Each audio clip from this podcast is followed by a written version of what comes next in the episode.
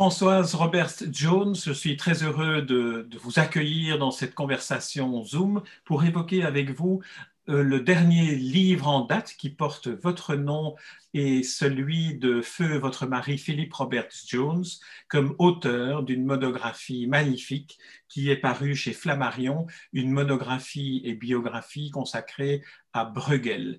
Il s'agit d'un livre qui a été publié une première fois en 1997-1997 pour euh, nos auditeurs de Belgique et qui vient d'être euh, réédité en septembre de cette année 2020, année de confinement, et, et où c'est un livre qui est vraiment le bienvenu parce qu'il nous permet d'entrer dans l'univers de Bruegel et d'en découvrir non seulement une partie de la vie, mais aussi d'aller avec vous et Philippe Robert Jones à l'investigation des œuvres dont vous avez fait une euh, description et une analyse. Alors ma première question porterait sur l'histoire de, de, la fabrication de ce livre.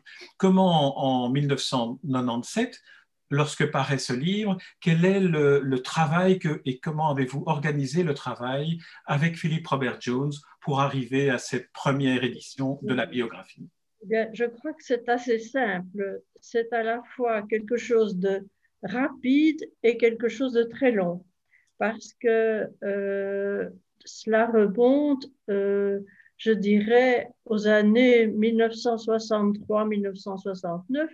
1963, donc euh, Philippe Robert Jones était directeur du musée des beaux-arts de Bruxelles. Moi, j'y travaillais et euh, la, la, grande exposition de départ de sa carrière, ce fut le siècle de Bruegel. Euh, quelques années après, et pour le 400e anniversaire de la mort de Bruegel, nous sommes maintenant au lendemain du 450e anniversaire où il y a eu beaucoup de manifestations de nouveau, mais nous avions au musée de Bruxelles fêté le 400e anniversaire, donc en 69 avec une grande exposition uniquement de noir et blanc, mais de l'œuvre complète en grandeur nature, avec des documents de laboratoire montrant toute la technique de l'œuvre, etc., faite avec euh, l'aide euh, primordiale de l'Institut royal du patrimoine artistique, donc en, groupant euh, à la fois la recherche sur l'histoire de l'art et la recherche de laboratoire, et quelques autres éléments importants, notamment un grand tableau montrant tous les événements de l'époque. Bon, tous ces éléments, on les a rassemblés pendant donc quelques années précédant 1969, et ce fut le départ d'une accumulation de documentation sur Bruegel pendant des années. Donc, euh, je dirais à peu près 25 ans, une génération où on a continué en travaillant tous les deux au musée et en travaillant avec des articles et des conférences de Philippe euh, sur le sujet. Euh, on arrive euh, en 1994 pour 94 pour les Belges euh, ce que Flammarion nous demande dans sa collection des beaux livres une monographie, une de ces grandes monographies sur Bruegel l'Ancien. Bon, là, euh, en fait, la documentation, on l'a complétée, tout ce qui manquait. Je crois que le livre reflète bien cette espèce de dans les notes et sans, sans fatiguer le lecteur, mais on y trouve toute une série de références qui, qui, sont le fruit de cette documentation accumulée à la fois au musée et à la maison sur, euh, sur le sujet. Alors venons justement à, la composition du, livre, si vous voulez bien, aux différents... À ce moment-là, euh, on s'est mis d'accord, euh, les deux auteurs se sont mis d'accord, comment va-t-on travailler? Euh, on a continué tous les deux à faire les recherches. Et on s'est dit euh, que comme Philippe Robert Jones était écrivain et poète en plus, et surtout, euh, le mieux était que ce soit lui qui tienne euh, la plume ou le crayon Et il a été décidé que l'écriture serait son œuvre à lui, mais avec tout le travail commun. Voilà. Et en fait, ce livre a pris à peu près deux ans, je dirais, de fabrication, d'édition, dont j'ai retrouvé les dates, en fait, je les avais notées pour voir combien de temps euh, le livre avait euh, pris de, de, rédaction. Eh bien, en sept mois d'écriture, le livre fut écrit et euh, en regardant le livre encore tout à l'heure, la dernière phrase c'est tel fut Bruegel, tel est Bruegel. Donc, après sept mois, c'était clos et il a fallu encore un an de fabrication par alors les professionnels de Flammarion qui étaient intransigeants et exigeants sur la qualité et des, et des documents euh, couleur, noir et blanc, euh, documents de labo, etc. Enfin, tout. Et, une iconographie absolument exceptionnelle, aussi au point de vue de la technique d'impression. En tout cas, dans, dans cette édition-ci, dans, dans l'édition de 2020, la qualité des reproductions, y compris des détails, est tout à fait remarquable. Et j'imagine que c'était une exigence aussi que vous aviez, vous, euh, Françoise Robert Jones et Philippe Robert Jones. C'était, c'était, nous avons fait évidemment toutes les propositions de, à la fois de choix des, illustrations, euh, des illustrations documentaires et puis les détails, mais euh, les détails des tableaux ou de, certains dessins, euh, c'est parfois l'éditeur lui-même le, metteur en page de Flammarion qui a dit ceci serait très bien, etc. Et ils nous ont proposé une maquette sur base de ce que leur, on leur avait demandé. Et cette maquette, elle n'a pas dû être très, très corrigée parce que les professionnels, c'était eux, et ça a été, je crois, une très belle édition.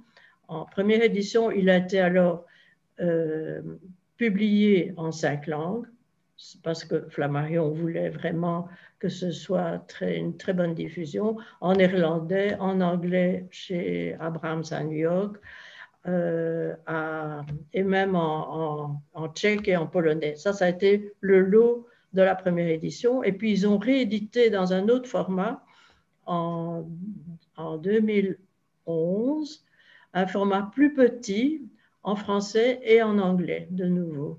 Et puis, euh, comme ils aimaient ce livre, ils m'ont écrit au printemps de cette année en disant on a décidé de, de faire paraître le livre dans un format légèrement plus petit que le format original, mais euh, euh, plus, plus compact avec une autre couverture pour diversifier. Voilà. Alors j'aimerais qu'on vienne un peu au, contenu du livre. Absolument, non, non, tout à fait. J'aimerais qu'on vienne au, contenu du, livre. Euh, évidemment, on ne pourra pas en explorer toutes les facettes parce que c'est un livre de plus de 400 pages qui explore vraiment à la fois la vie, l'œuvre, l'époque. Et euh, il y a une, quatre grandes parties. La première s'intitule L'individu et le monde, c'est-à-dire situe un peu la biographie de Bruegel. Alors, un mot sur la biographie de Bruegel l'Ancien. Finalement, on en sait très très peu de choses le chapitre d'ailleurs le plus court du livre. Oui, oui, oui parce que les, documents euh, d'archives sont très peu nombreux. On ne sait pas. Euh, on se base sur une biographie qui a été faite euh, au début du XVIIe siècle par le, célèbre Karl van Mander, qui raconte la vie de Bruegel, mais dont il donne quelques éléments, mais imprécis. Et donc, on, les historiens d'art se sont arrachés les cheveux là-dessus, comme sur beaucoup de choses, puisque les, documents n'existent pas, mais il serait donc euh, originaire du Brabant au nord d'Anvers, euh, près de Breda, ou une ville, dont, un village dont il aurait pris le nom de Bruegel. Enfin, tout ça se situe au nord d'Anvers. Bon, euh, ensuite, une date certaine, c'est celle de sa maîtrise à la guilde de Saint-Luc, ça, c'est 1551. Donc, ça, c'est la date de départ. Mais on sait qu'il a été formé chez un peintre, Pierre Cook, dont il épousera d'ailleurs la fille par la suite. Donc l'œuvre commence en 1552, voyage d'Italie fondamental pour son œuvre, euh, pour les dessins et pour la vision qu'il a de l'espace qu'il projettera dans ses tableaux par après. Ça, c'est 52, 53. Puis il arrive de nouveau en Anvers. Il travaille pour un éditeur d'estampes très important, l'officine des quatre vents, Jérôme Coq. C'est un lieu d'humanisme, c'est un lieu de diffusion par la gravure, équivalent à ce que Plantin faisait à la même époque pour le livre.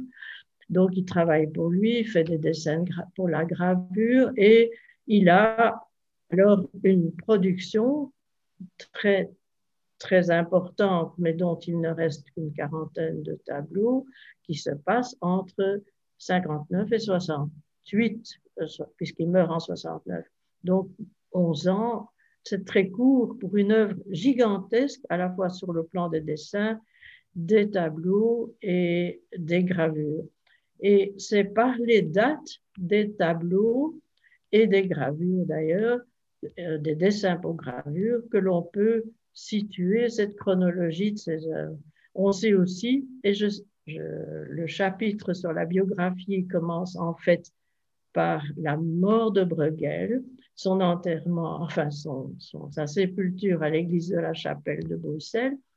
Et, là, je me suis dit, euh, c'est c'est donc l'écrivain Philippe, Philippe Robert Jones qui écrit, il a commencé cette biographie, ce chapitre-là, par quelque chose qui, pouvait nous, nous, entraîner directement dans, dans le personnage euh, euh, et, dans ce quartier de l'église de la Chapelle. Et puis de là, euh, on a remonté dans le temps pour toutes les, tout ce que je viens de dire en en étoffant chaque fois avec tous les renseignements possibles. Parce qu'en fait, on a essayé de faire une synthèse de tout. La, littérature sur Bruegel, elle est gigantesque, à l'image de son œuvre, qui est un, monument. Donc, euh, il fallait puiser là-dedans tout ce qui était essentiel et, et, rédiger. Alors, pour la biographie, comme, comme vous dites, c'est court, mais c'est raconté un peu comme une histoire, parce que Philippe Robert Jones est aussi un, auteur de, nouvelles et il commence par ça en racontant l'histoire de, de, c'est vrai, c'est une caractéristique c'est une caractéristique de l'ensemble du livre, c'est qu'il est en même temps le livre de deux historiens d'art, vous-même et Philippe Robert Jones, spécialiste du XVIe siècle, mais il est aussi l'œuvre d'un écrivain dans toute la partie où finalement on entre dans l'histoire et surtout dans l'œuvre de Bruegel, on va y venir, par l'écriture d'un écrivain qui raconte. Et c'est ce qui donne un aspect absolument accessible à, cette, à ce livre qui par ailleurs... Oui, je crois que c'est pas un livre... Parce que il y, a, énormément de livres sur Bruegel, il en est sorti d'ailleurs depuis aussi, hein, euh, à chaque génération, etc. Ça, c'est un autre problème. Mais c'est un livre qui est écrit. C'est pas seulement un livre d'historien d'art euh, avec des, notes en bas de page. Oui, il y en a, mais elles sont à la fin. Mais, on peut le lire comme, comme une histoire et avec des chapitres où le poète s'exprime même en essayant de de, de faire sentir à l'auditeur ce que lui-même a senti. Par exemple, il y a un chapitre après la biographie sur l'image bruegelienne. Et il entre par quelques exemples dans, dans ce qu'il ressent comme l'image bruegelienne image très diversifiée, puisqu'on va du paysan au, Bruegel le drôle, à l'humaniste, au philosophe, enfin tous les aspects possibles et imaginables que cette œuvre reflète, bien sûr, et en, relation avec le temps, qui était un temps très compliqué aussi.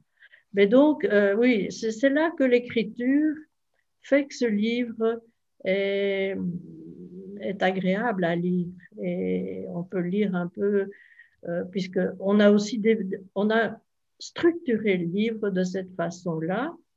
Euh, après la biographie, un chapitre avec deux, trois exemples sur l'image bruegelienne et puis sur la technique, tout parce qu'en en fait, si, si, Bruegel est un imagier, euh, c'est surtout un peintre et, un dessinateur fabuleux. Et là, tous les documents de laboratoire que nous connaissions, on a pu euh, exprimer, mais c'est aussi tout ça est raconté avec euh, euh, pas, pas du tout de prétention et, et plutôt un certain naturel, je crois. J'avais l'impression, en lisant, en lisant notamment cette partie-là, l'image et la technique, pour laquelle on aurait pu penser que c'est plus ardu d'y entrer, j'avais l'impression d'entrer dans une machine à remonter le temps et de me trouver dans l'atelier de Bruegel où j'accompagnais le, la, manière de faire, comme, comme si euh, Philippe Robert Jones à, l'écriture et vous à l'expertise, j'allais dire, aviez fait une sorte de masterclass que Pierre, que Bruegel l'ancien nous aurait donné.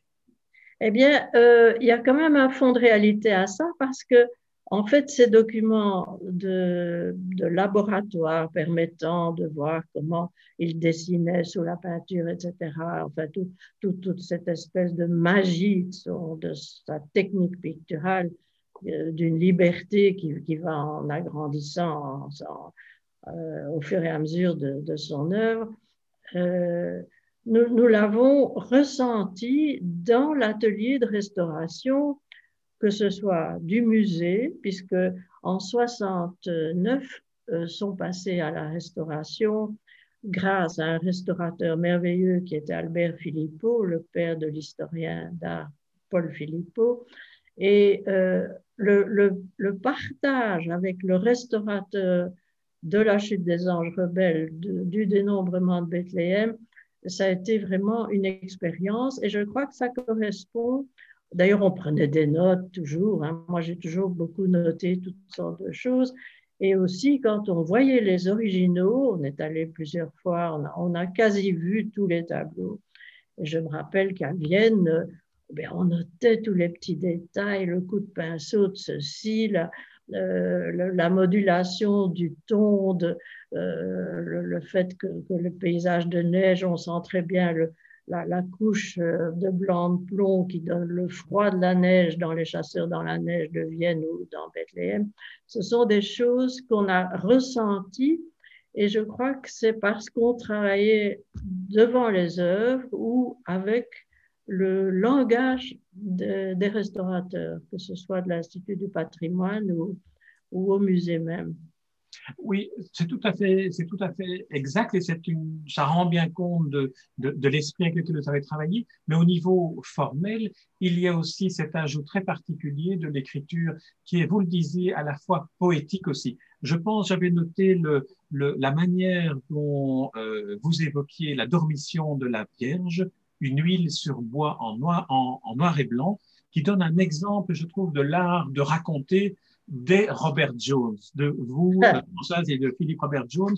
Alors, je lis un petit extrait sur ce, ce, petit, huile sur bois. Un tableau extraordinaire. Un tableau extraordinaire. Alors, voilà comment, comment vous en parlez. Le spirituel et le quotidien sont étroitement liés. Table servie, chat blotti devant le feu du foyer, contrastant avec la lumière surnaturelle qui enveloppe la Vierge. Le personnage endormi à gauche est séparé de la scène principale pour être Saint Jean, rêvant l'événement dont il aurait eu l'intuition. L'opposition de l'ombre et de la lumière, celle des pharisiens et du Christ, ainsi que l'absence de décor, abstrait formellement la création de Bruegel de toute contingence anecdotique.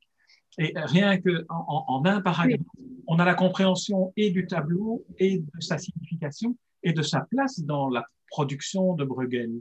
Oui, et le fait que ce tableau soit une grisaille, donc avec des, des rehaut de, de, blanc euh, qui, qui, qui, qui, font sortir les lignes principales et, et cette lumière fabuleuse qui, qui, illumine la, la, Vierge sur son lit, euh, euh c'est vraiment un, un résumé de cette espèce de capacité de Bruegel à euh, exprimer par la, par la main et par, par la couleur, même si c'est du noir et blanc ici, mais c'est de toute façon de la couleur, euh, d'exprimer la vision qu'il a et qu'il veut rendre.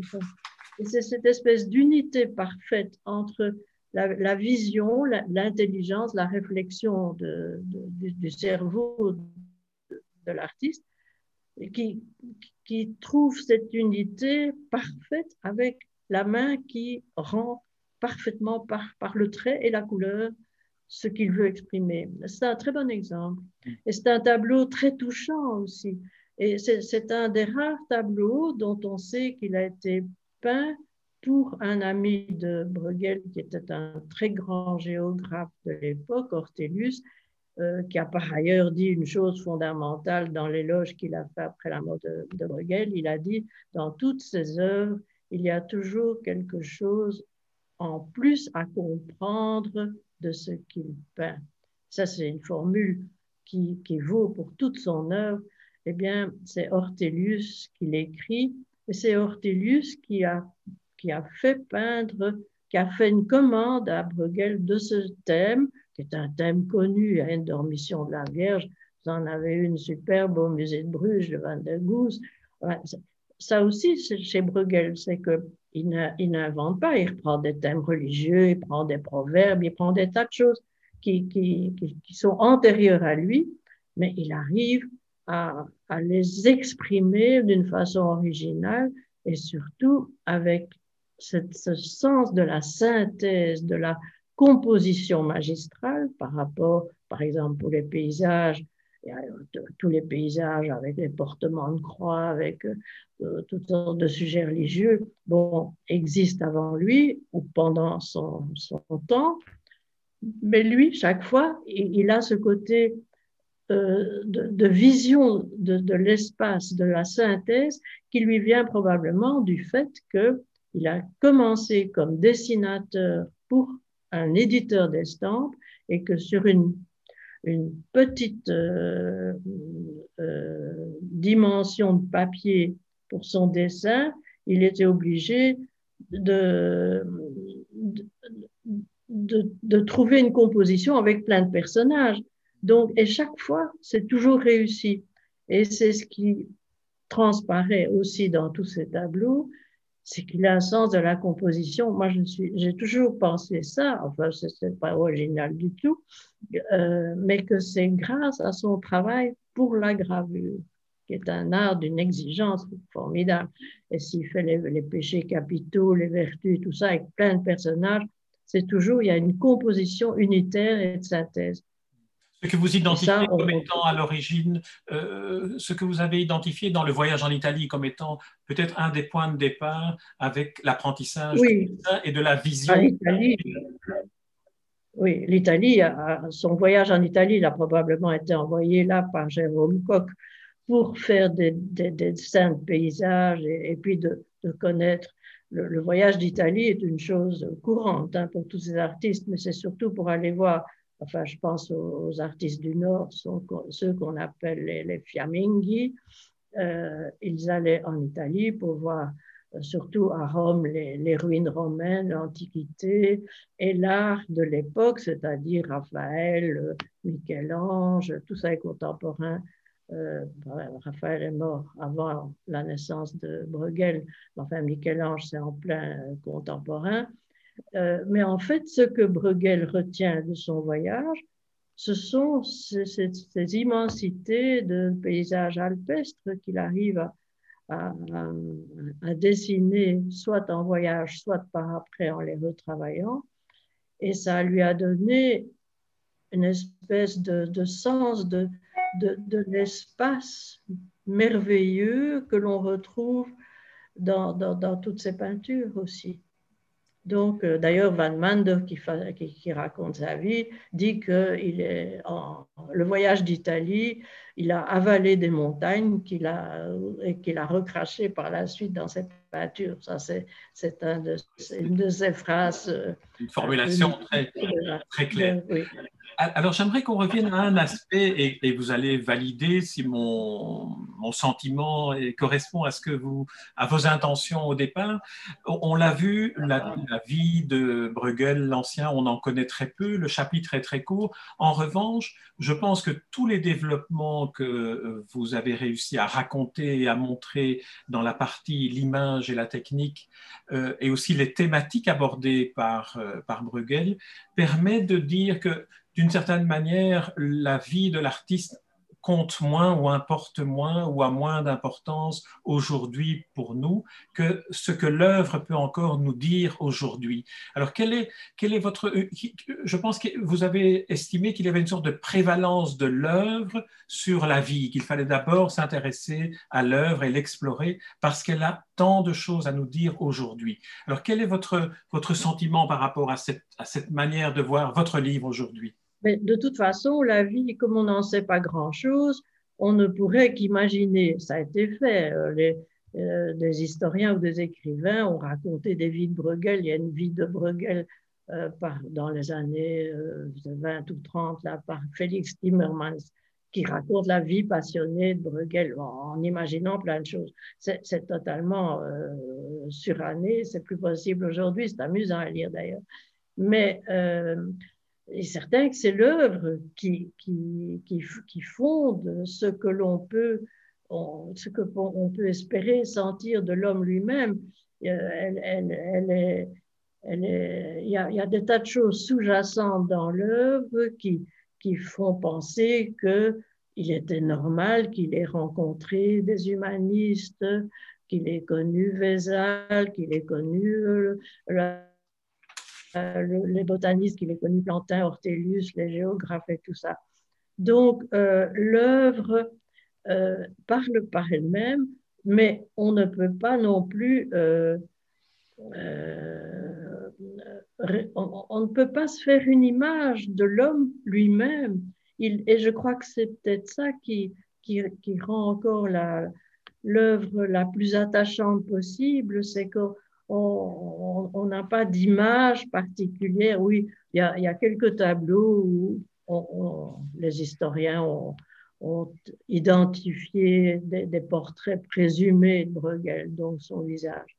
Mais euh, ça ne nous dit pas grand-chose. Et euh, je crois que si, je réponds à votre question, c'est l'œuvre qui est primordiale dans, dans ces différents aspects. Et on a structuré le livre, justement, pas d'une façon chronologique, mais par quelques grands aspects, notamment, euh, euh, et je me souviens, on a beaucoup discuté de ça, parce qu'on discutait, hein, euh, je, disais toujours du temps de Philippe quand on faisait des conférences, que c'était devenu un ménage à trois, parce qu'on était à deux plus Bruegel. Au petit déjeuner, à midi, on avait un petit carnet, on notait, etc.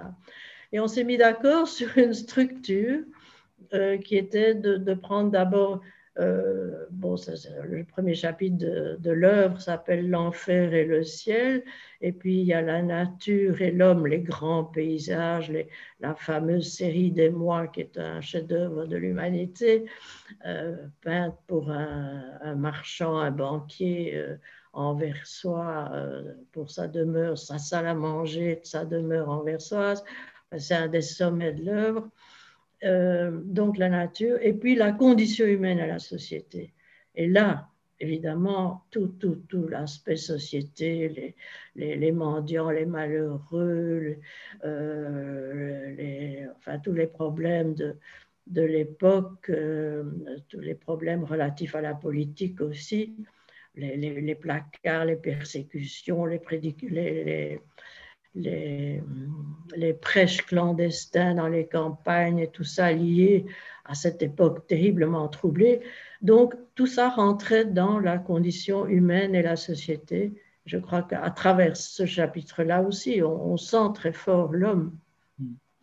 Vous, écriviez au, début, au début du livre que Bruegel l'Ancien est en quelque sorte le point de convergence du mystère médiéval et de l'humanisme renaissant, un homme ouvert aux échanges entre le Nord et le Sud en un temps de remous politique, religieux et philosophique, en un temps où l'intolérance régnait aussi. Est-ce que aujourd'hui, euh, proposer ce livre et proposer d'entrer dans l'œuvre de, de Bruegel pourrait nous, nous, aider à comprendre le monde qui est le nôtre aujourd'hui, qui est aussi fait de violence, d'intolérance, de conflits philosophiques et théologiques. Je crois que c'est en ça qu'il est universel et qu'il est particulièrement attachant de, de, de, de, replonger dans une œuvre comme celle-là, parce qu'on est aussi à la merci de, quantité de, choses terrifiantes, euh, que, quelle intolérance à tout point de vue.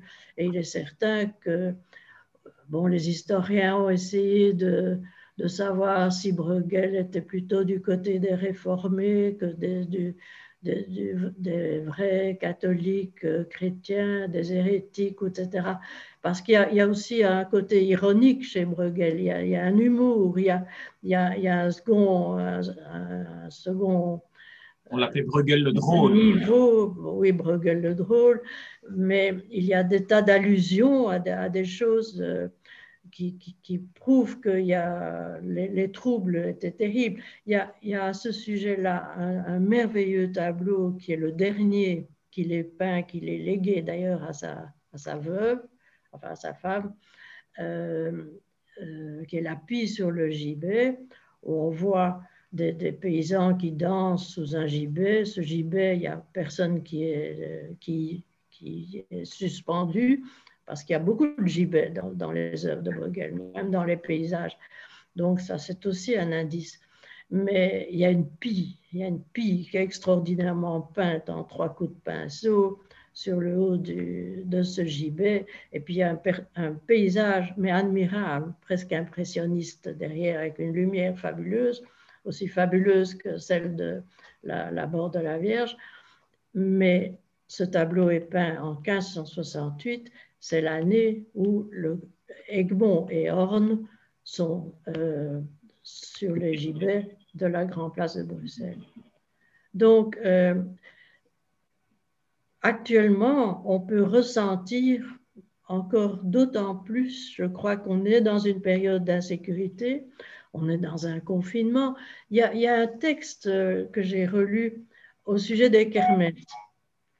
il y avait des édits il y avait des, décrets, des édits, des placards venant de, des autorités euh, pour, euh, les questions religieuses, mais on interdisait aussi les kermesses, il fallait pas qu'elles durent. Euh, il y a tout un texte à propos d'une des kermesses, de la kermesse d'Oboken, je crois, où on avait retrouvé ce, texte euh, disant qu'on ne pouvait pas faire trop de kermesse, pas plus qu'un jour, et que pour les noces, il ne fallait pas plus de personnes, etc.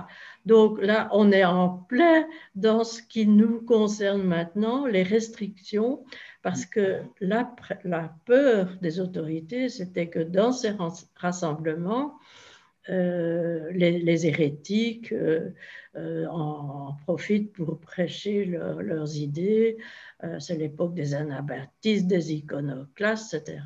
Ah, la, fameuse euh, crise des iconoclastes, c'est en 66, c'est l'année où Bruegel peint le dénombrement de Bethléem, qui est un admirable tableau euh, paisible, mais où il y a aussi toutes sortes de, signes que les choses vont, tournent mal. Hein.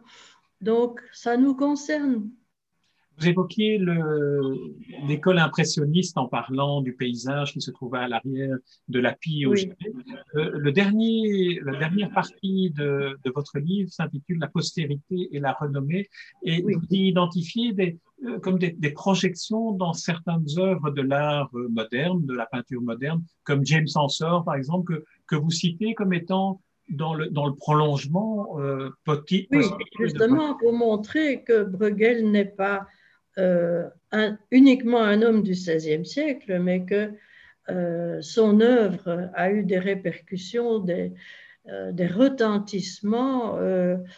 D'ailleurs, son œuvre était de son vivant appréciée par, par, par, par, les grands de l'époque. Il n'a jamais travaillé pour, pour les princes, hein, ni pour les églises d'ailleurs. C'est assez aussi, ça, ça le caractérise mais euh, son œuvre a été reprise par les fils.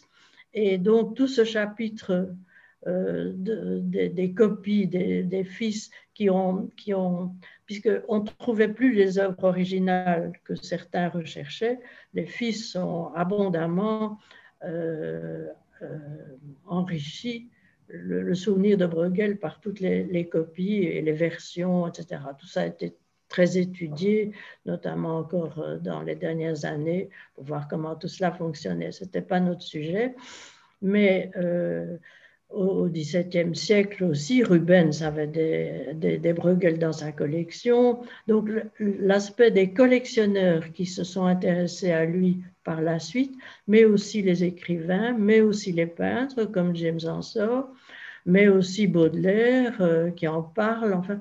Et alors là, euh, je crois que la continuité fait... C'était un sujet qui nous, qui nous tenait à cœur parce que Philippe Robert Jones est quand même spécialiste du 19e et du 20e siècle. Et euh, tout, les, tout, tout, ce qui pouvait éclairer la, la vision de Bruegel euh, et, parler au, 19e et 20e siècle, c'était une chose intéressante.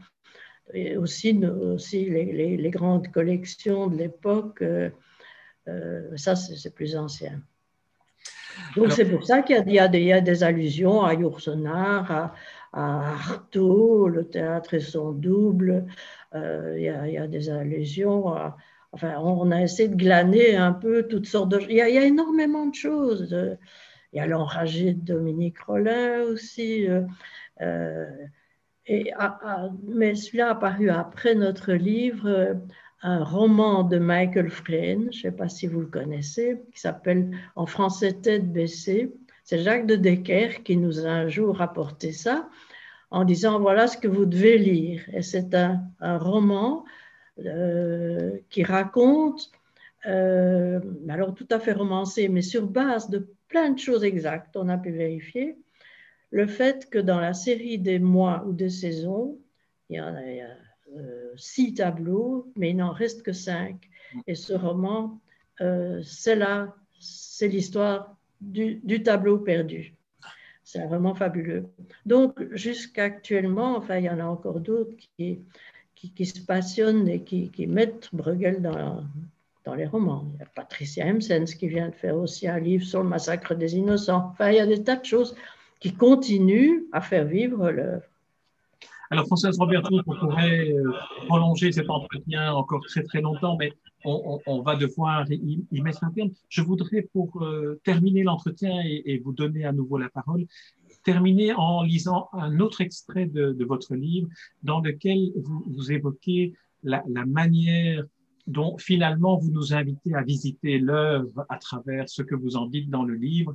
Vous écrivez, si le peintre vit les circonstances de son temps, l'actualité pour un artiste est un stimulant, mais pas une fin en soi. La peinture vraie, vivante, fécondante, non seulement pour le poète ou l'amoureux qui cherche une réponse, offre toujours un indice qui peut ouvrir une voie accueillante et chaque fois distincte. Alors j'ai eu le sentiment en lisant votre livre que vous nous aviez offert non pas euh, évidemment votre voix différente et distincte pour explorer l'œuvre, mais également comme, comme des balises pour que nous puissions aller nous-mêmes y chercher cette voix distincte qui nous est propre en nous replongeant dans l'œuvre de Bruegel. Oui, je crois que c'est si, si c'est ça que vous ressentez, je crois que le livre vaut la peine. Et, ça me fait penser à, une formule que, que, nous avait dit euh, un ami, Jean d'Ormesson. Il disait, euh, j'ai noté ça au moment même où il l'a dit, tellement je trouvais ça extraordinaire. Il y a des livres qui sont, qui sont faits pour être lus et il y en a d'autres qui sont faits pour être là. Ah.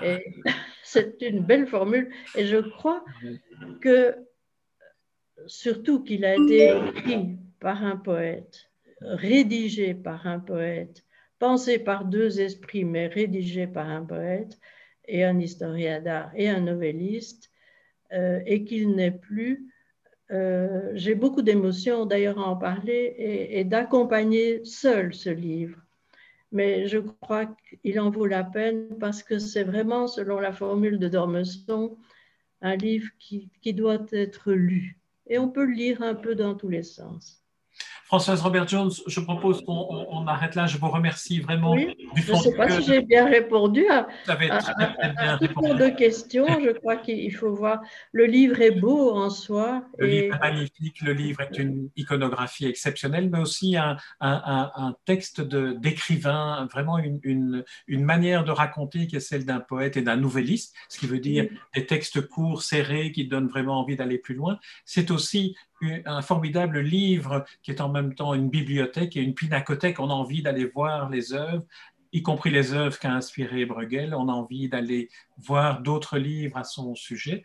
Et alors surtout, je, me permets de, conclure le, cet entretien en, répétant cette belle phrase de Jean d'Ormesson que je ne connaissais pas. Il ah faut que le livre soit là. Et je vous remercie d'avoir été là, euh, Françoise Robert Jones, pour qu'il existe et d'avoir euh, surmonté et partagé cette émotion que je sais vous ressentez à en parler seul, sans Philippe Robert Jones.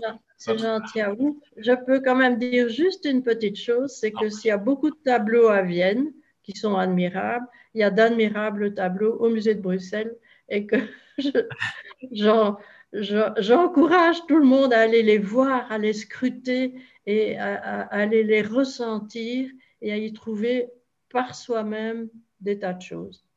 Votre livre en est une magnifique invitation et je suis sûr que tout le monde va se précipiter et à Vienne et à Bruxelles pour aller voir les œuvres dont on a de très belles. Merci Jean, merci beaucoup. Merci Françoise Robert Jones.